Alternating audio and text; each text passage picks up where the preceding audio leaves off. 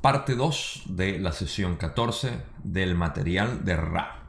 Lo estoy llamando así esta vez porque vamos a hablar de Ra. Vamos a empezar.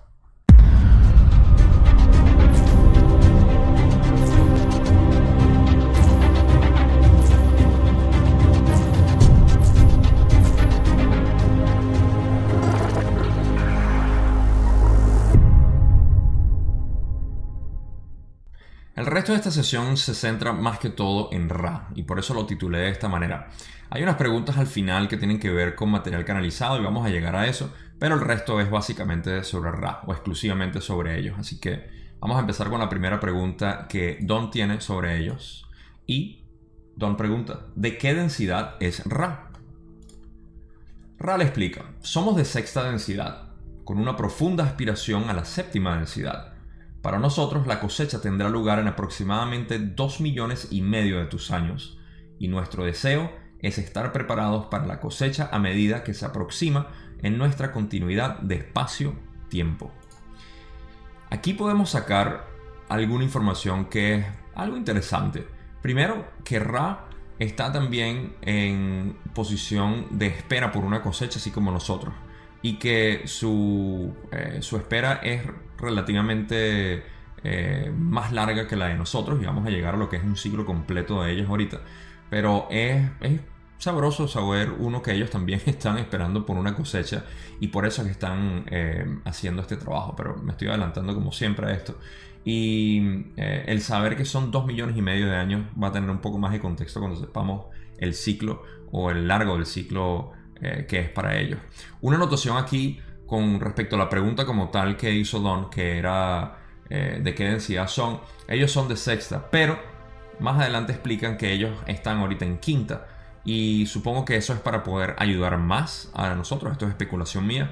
Pero sí sé que ellos están, o estaban en 1981 al menos, en quinta densidad. Habían tenido que bajar, o quizá habían bajado exclusivamente para poder canalizar la información, porque sexta era más difícil. No tengo idea. Pero eso es algo que notar también en cuanto a la pregunta específica que Don hizo, que de dónde son. Y bueno, son de sexta, pero sabemos que estaban en quinta, al menos cuando estaban canalizando la información. Vamos a la otra pregunta.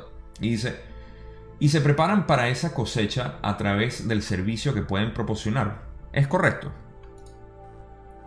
Rale dice, es correcto. Ofrecemos la ley del uno, la resolución de las paradojas el equilibrio de amor-luz y luz-amor. ¿Qué duración tiene uno de tus ciclos? pregunta Don. Uno de nuestros ciclos equivale a 75 millones de tus años. Don pregunta, ¿en tu servicio, consistente en ofrecer la ley del uno, trabajan en este momento con otros planetas además de con la Tierra o solo con la Tierra? Ra le dice, en este momento trabajamos únicamente con esta esfera planetaria. Ok, varias cosas que hablar aquí. Primero, el ciclo del cual habíamos hablado, 75 millones de años. Y voy a hablar un poco más de eso ahorita. Lo otro es que están haciendo eh, el servicio aquí para ellos también poder acelerar o polarizarse de esa manera. Y lo tercero es que eh, trabajan exclusivamente con el planeta Tierra. Ahora, lo de el ciclo de 75 millones de años, para poner en contexto, nosotros tenemos un ciclo de 75.000 años, el ciclo maestro. Hay tres cosechas en eso, cada 25.000 años, que son las que hemos pasado. Y bueno, ya estamos al final de los 75.000 años esperando nuestra cosecha. Vean el contraste y diferencia entre 75.000 años para tercera densidad y 75 eh, millones de años para sexta densidad. Creo que en cuarta un ciclo son aproximadamente eh, 2 millones o 20 millones, estoy, quizás estoy equivocado y muy... Eh, pero no estoy muy lejos, sé que son unos cuantos millones, pocos millones de años para un ciclo de, eh, cuarta densidad. Parece que con el tiempo, eh, o mejor dicho, con la evolución del, del espíritu en sus distintas densidades de conciencia, se necesita más tiempo para poder polarizarse. Esto tiene sentido porque la cantidad de catalizador que existe en el planeta Tierra como un planeta de tercera densidad, Ra dice que es muy grande. Lo que quiere decir que en tercera densidad tenemos muchísimo catalizador y es posible porque tenemos el velo más eh, espeso posible de, todas las densidades de conciencia, que es el de, el de tercera en cuanto a, las conciencias espirituales, porque podemos, pudiéramos hablar de segunda conciencia, que es algo distinto, pero eh, tercera densidad de conciencia es la primera densidad donde tenemos conciencia espiritual, básicamente. Eh, entonces, la cantidad de catalizador que existe aquí es muy grande y podemos polarizarnos de inmediato, básicamente. Eh, la cantidad de trabajo, por eso es que hay muchas personas encarnadas ahorita aquí, porque la cantidad de trabajo que hay es enorme, pero se nos olvida cuando llegamos aquí y nos involucramos con el planeta Tierra y su crisis y todo lo que estamos viviendo. Pero de nuevo, para volver al material de Ra, es interesante saber que esa información de, las diferentes densidades de conciencia nos deja algo que, pensar en cuanto a, lo, que, lo que podemos lograr aquí para catapultarnos básicamente en nuestro crecimiento espiritual. Eh, muchos de nosotros, eh, o si no la mayoría de nosotros, estamos en diferentes densidades a todo momento, lo que quiere decir que cualquier trabajo que estemos haciendo aquí está ayudándonos en nuestro progreso espiritual completo. Pero no voy a entrar a ese agujero de conejo que puede ser eh, bien complejo de, explicar y hasta cierto punto yo a veces no lo entiendo, pero tengo mi, mi manera de visualizarlo. Eso es básicamente todo. Lo de la esfera planetaria que trabajan aquí, por supuesto que están haciendo exclusivamente aquí. Eh, y que por supuesto están también eh, trabajando para ellos poder polarizarse de esa manera y cualquier tipo de, trabajo o de ayuda que nos puedan dar los ayuda a ellos. Así que nosotros nos ayudamos con ellos y ellos ayudan con nosotros. Así que es una buena simbiosis ahí. Vamos a continuar. La pregunta que sigue es Don diciendo, has afirmado que los han llamado 352.000 entidades de la Tierra. ¿Significa esto que ese es el número de los que comprenderán y aceptarán la ley del 1? Rale da una buena respuesta aquí. No podemos calcular la exactitud de tu afirmación, pues los que llaman o no, los que llaman no son, en todos los casos, capaces de comprender la respuesta a su llamada. Además, los que no han realizado un llamamiento previo pueden, con gran trauma, descubrir las respuestas a la llamada casi al mismo tiempo que su llamada tardía. No hay tiempo-espacio en la llamada. Por lo tanto, no podemos calcular la cifra de tus complejos mente-cuerpo-espíritu que, en la distorsión de tu continuidad espacio-tiempo, escucharán y comprenderán. Ok, un par de cosas. La pregunta eh, no es que no haya sido bien formulada, pero tiene una especie de contraste eh, innecesario, que es la gente que está haciendo el llamado y la comprensión de la ley del uno eh, ellos. Entonces, Don quería saber si eh, la gente que está haciendo el llamado, esos 352 mil personas en 1981, en ese día específico, porque recuerdo que Ra dijo que era difícil calcular porque variaba, eh, pero que aproximadamente era eso.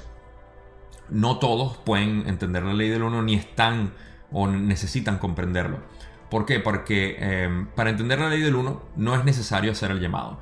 Y para hacer, para hacer el llamado no es ni siquiera necesario tener que eh, estar consonante con la ley del 1, o bueno, no consonante con la ley del 1, miento, tener conocimiento sobre la ley del 1 o tener conocimiento sobre las entidades que se está buscando o el tipo de ayuda, sino simplemente tener una orientación hacia la ley del 1, que esto lo puede hacer cualquier persona, por ejemplo, eh, yo lo digo con, con todo mi corazón, la gente en las tribus indígenas de nuestros países, obviamente están conectados con la ley del 1. Todo el trabajo que hacen, es basado en eso y es en la comprensión de que todos somos uno, los chamanes sobre todo.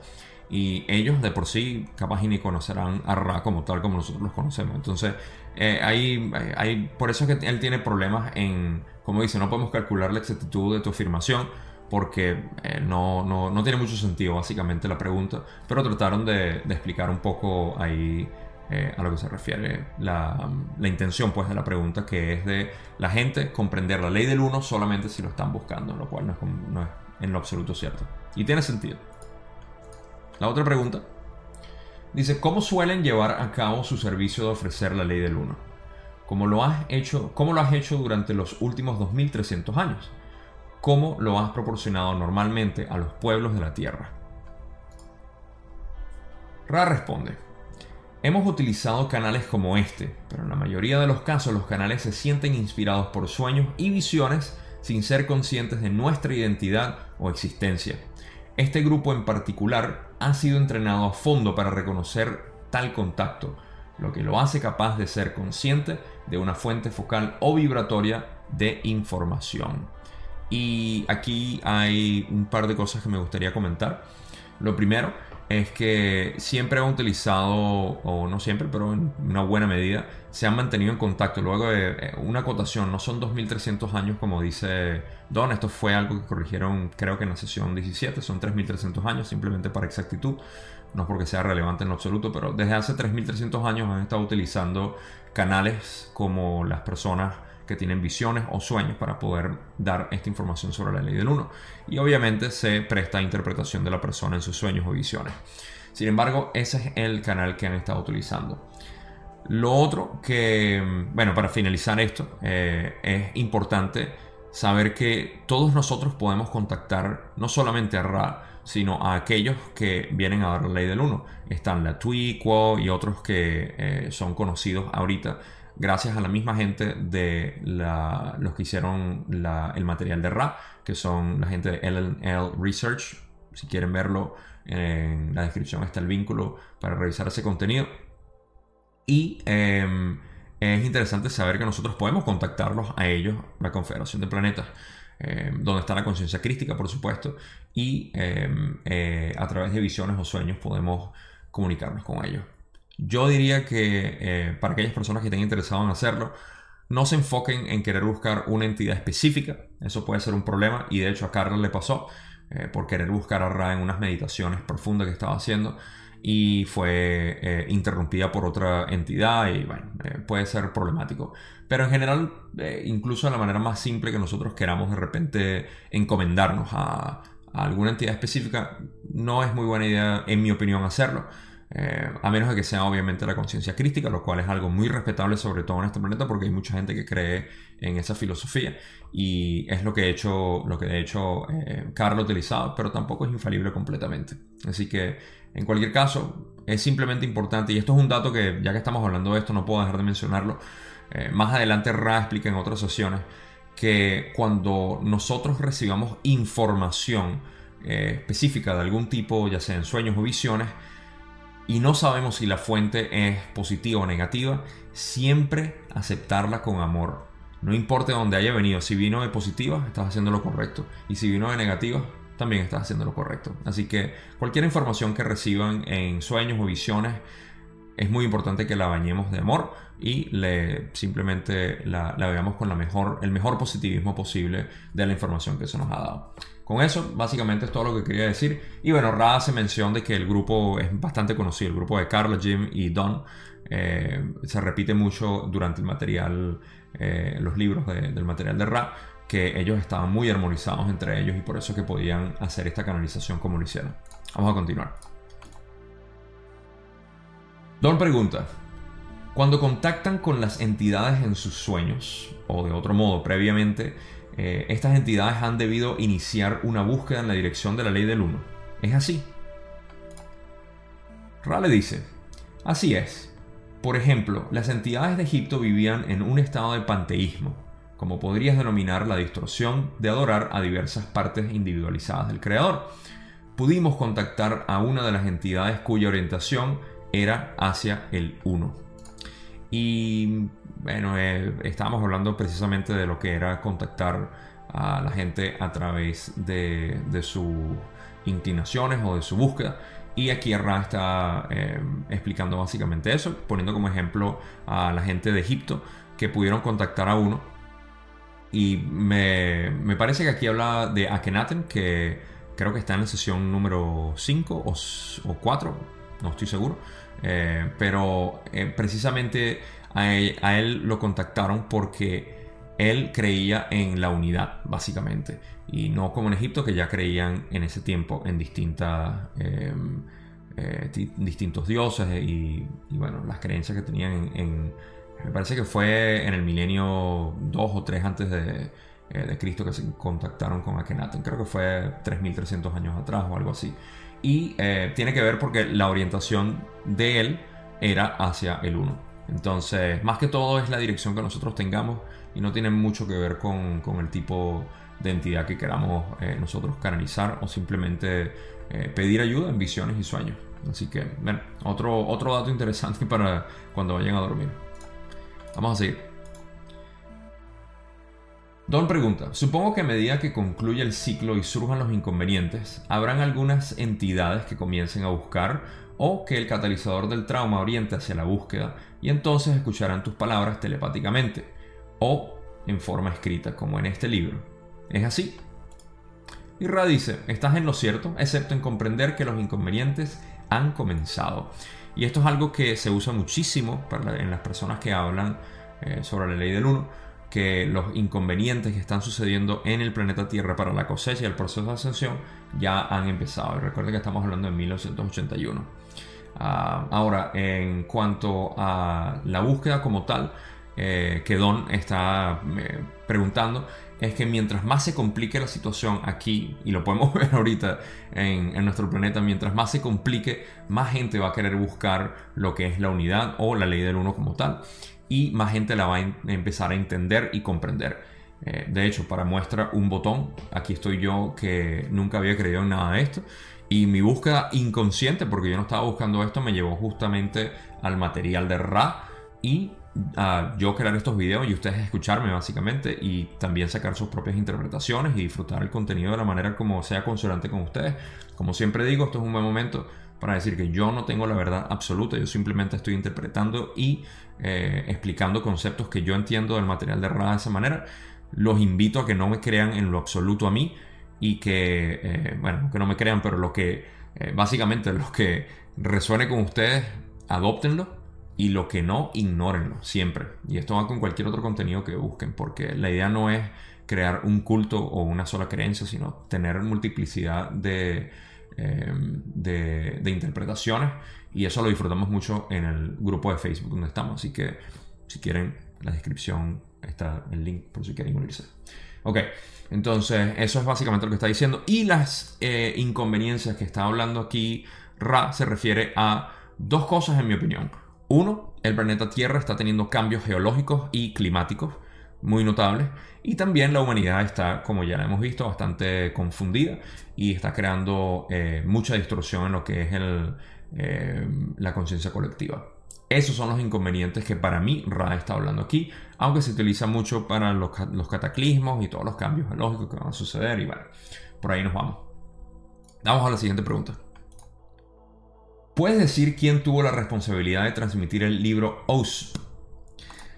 Ra dice, lo transmitió un complejo de memoria social de la Confederación cuya idea como fue presentada al Consejo, era utilizar parte de la historia física conocida de las denominadas religiones o distorsiones religiosas de tu ciclo con el fin de velar y desvelar parcialmente aspectos o distorsiones primarias de la ley del uno.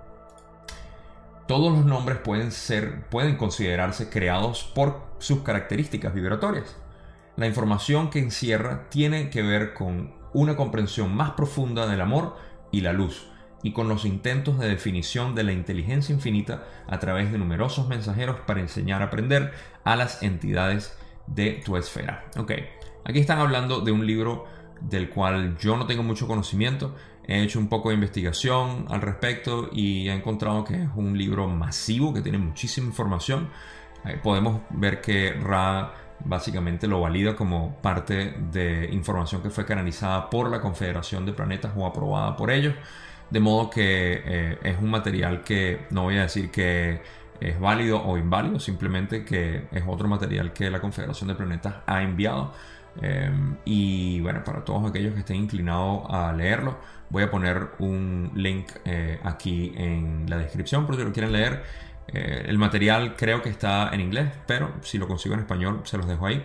Eh, yo en lo poco que investigué vi que tiene eh, mucha información con respecto a lo que es la Biblia y, hay, eh, hay información que se puede de repente es como una actualización. Creo haber leído que hay mucha gente que dice que es como una especie de actualización en la Biblia con conceptos y filosofías mucho más amplias que, bueno, obviamente la Biblia ha sido tergiversada en muchas maneras para poder mantener las religiones que, tenemos pero eh, parece tener mucho, mucho material eh, muy, muy bueno. Me, suena más o menos como el curso de milagros, eh, pero el curso de milagros eh, es otro material completamente distinto y, tiene, tiene muy buena información, así que les recomiendo ese también. Ahora, em, vamos a pasar a la próxima pregunta que tiene que ver con otro libro y tiene otra explicación distinta.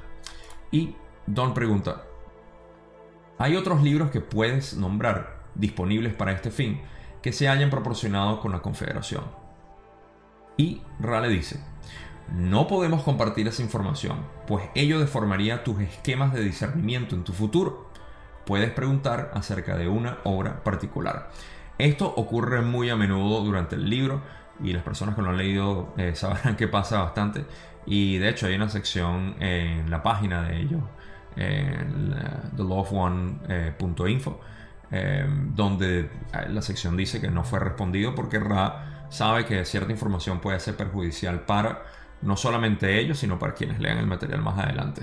Y eh, ellos están muy al tanto de eso para no poder dejar eh, o interrumpir, digamos, el, el libro albedrío de las personas.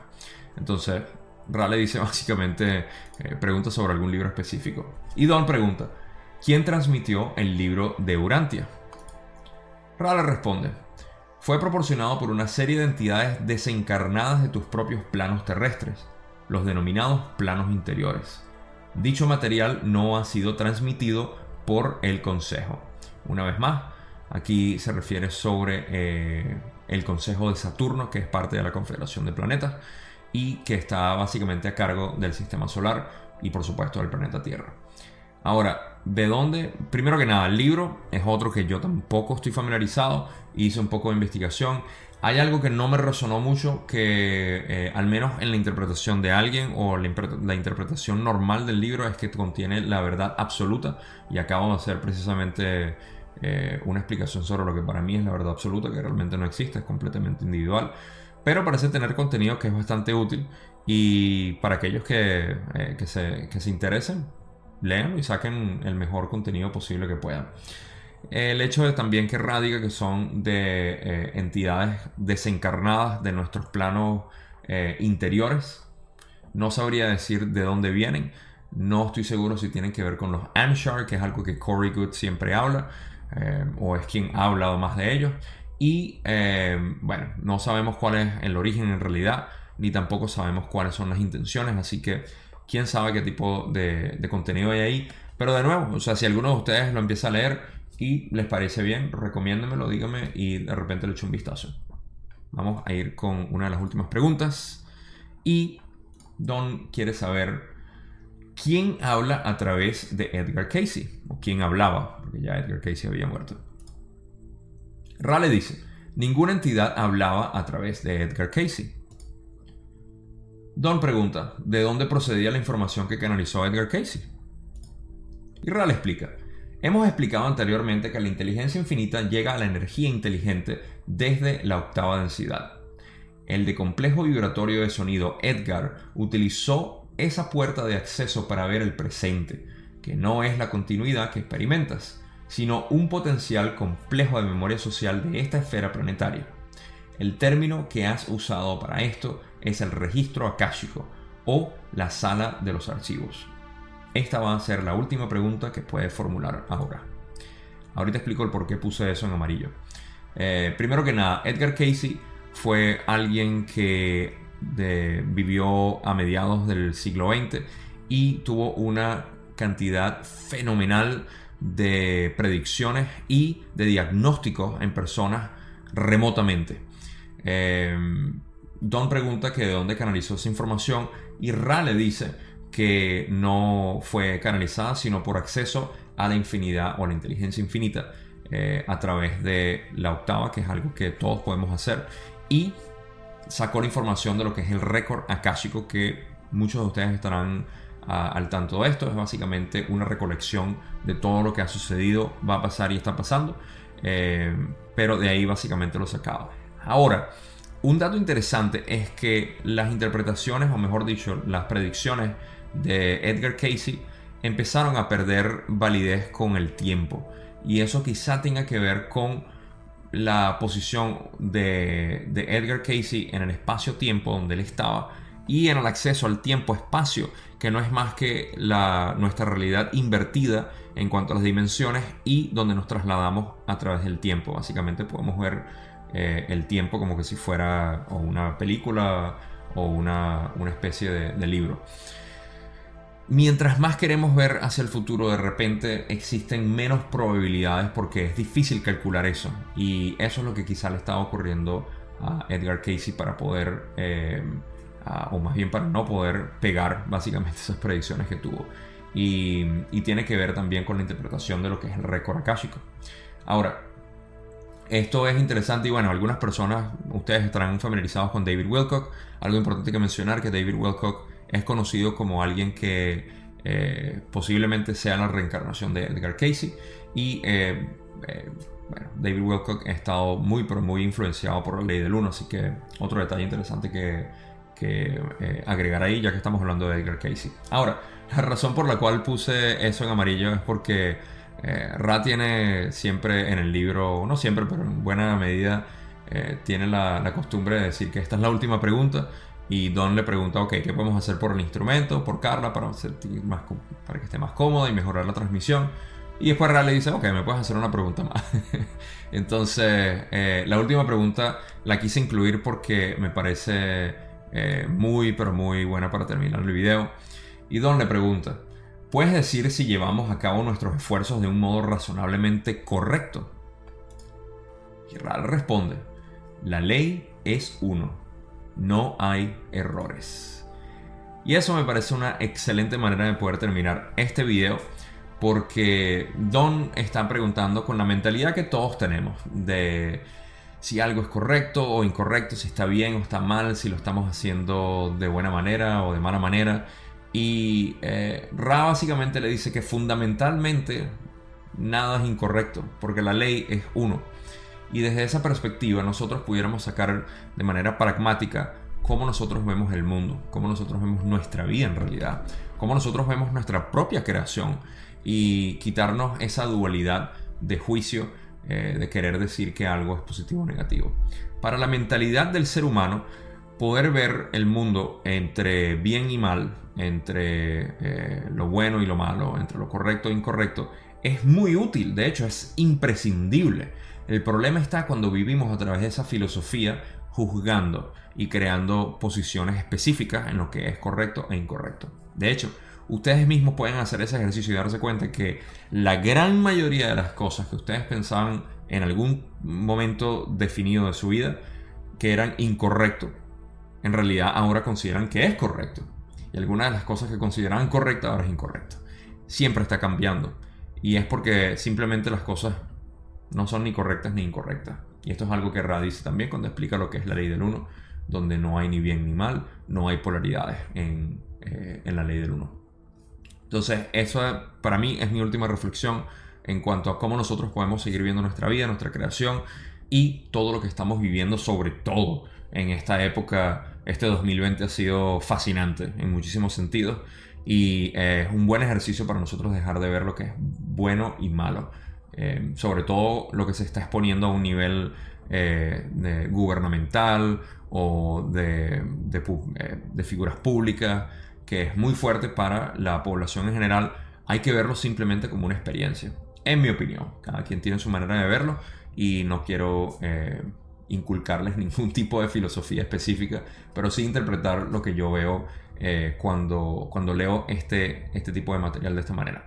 Con eso, mi gente, gracias muchísimo, muchísimo. He estado viendo el canal crecer y me llena muchísimo el corazón poder hacer este contenido para que muchas personas lo estén viendo y lo disfruten a su manera. Saquen, como dije en este episodio, lo que resuene con ustedes e ignoren cada una de las cosas que no resuenen. Em, eso quiere decir que si su corazón no se siente que lo que yo digo es correcto, a pesar de que estamos hablando de lo que es incorrecto, pero lo que no resuena básicamente, ignórenlo. Esa es la mejor filosofía de vida para mí, es lo que les puedo compartir. De nuevo, gracias por ver. Eh, es muy eh, recompensante para mí saber que ustedes están ahí, que están viendo todo el material que yo creo eh, y compartir esta pasión que yo tengo con este material y bueno, obviamente otros temas que hablo también en mi canal. Con esto me despido, no será sino hasta la semana que viene donde hablaremos de la sesión 15, la primera parte. y les mando todo mi amor. Mándenme su amor porque todos somos uno y dependemos el uno del otro. Nos vemos la semana que viene. you